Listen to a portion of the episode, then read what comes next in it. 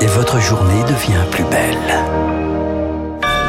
Merci d'écouter Radio Classique. Il est 9h et voici l'essentiel de l'actualité avec Julie Droin. En France, la succession compliquée à la tête de la CGT, les discussions ont duré toute la nuit pour savoir qui prendrait la suite de Philippe Martinez. Et ce matin, une troisième voie semble émerger avec la candidature de Sophie Binet. Selon nos informations, la désignation de la secrétaire générale de l'UGICT, le syndicat des cadres de la CGT, semble en bonne voie. Un repreneur pour l'usine Butani, c'est ce que cherche le ministre délégué à l'industrie, Roland Lescure. Hier, la direction a annoncé la fermeture du site de Caudry dans le Nord, là où étaient produites les pizzas soupçonnées d'avoir provoqué l'intoxication mortelle de deux enfants. La production avait été suspendue à plusieurs reprises. Donald Trump devant la justice, l'ancien président américain inculpé par un grand jury d'un tribunal de New York, inculpé pour une affaire d'achat de silence d'une actrice pornographique avec qui Donald Trump aurait eu une relation extra-conjugale. Un paiement de 130 000 dollars a été, aurait été effectué lors de la campagne présidentielle de 2016, ce qui pourrait violer les lois de financement électoral. Le 45e président, ancien président des États-Unis, dénonce une persécution politique. En grève en Grèce, plus d'un mois après la catastrophe ferroviaire qui a coûté la vie à 57 personnes, un inspecteur des chemins de fer a été inculpé et placé en détention provisoire. Le chef de gare qui était présent lors de cet accident est également en détention. L'accident avait porté un coup majeur au gouvernement. Des milliers de personnes ont manifesté pour dénoncer les dysfonctionnements des chemins de fer.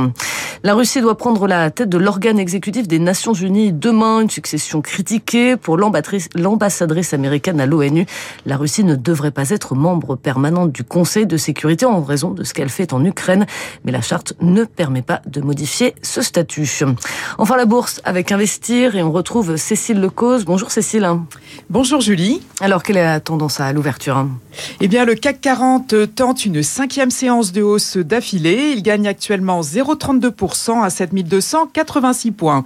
Une certaine réserve, toutefois, ne serait pas illogique après un gain de 3,5% déjà en quatre séances et des rendez-vous économiques assez importants ce vendredi. On attend dans deux heures l'inflation de la zone euro pour le mois de mars. Elle devrait avoir ralenti à 7,1% en rythme annuel après 8,5% en février grâce au reflux des prix de l'énergie. Cette même statistique en France vient tout juste d'être publiée. Elle a fait ressortir une hausse des prix à la consommation de 6,6% ce mois-ci contre 7,3% en février. Aux États-Unis aussi, il conviendra de suivre avant l'ouverture de Wall Street les revenus et dépenses des ménages pour février, des indicateurs qui recèlent une mesure de l'inflation et qui est très surveillée par la Réserve fédérale pour piloter sa politique de taux d'intérêt.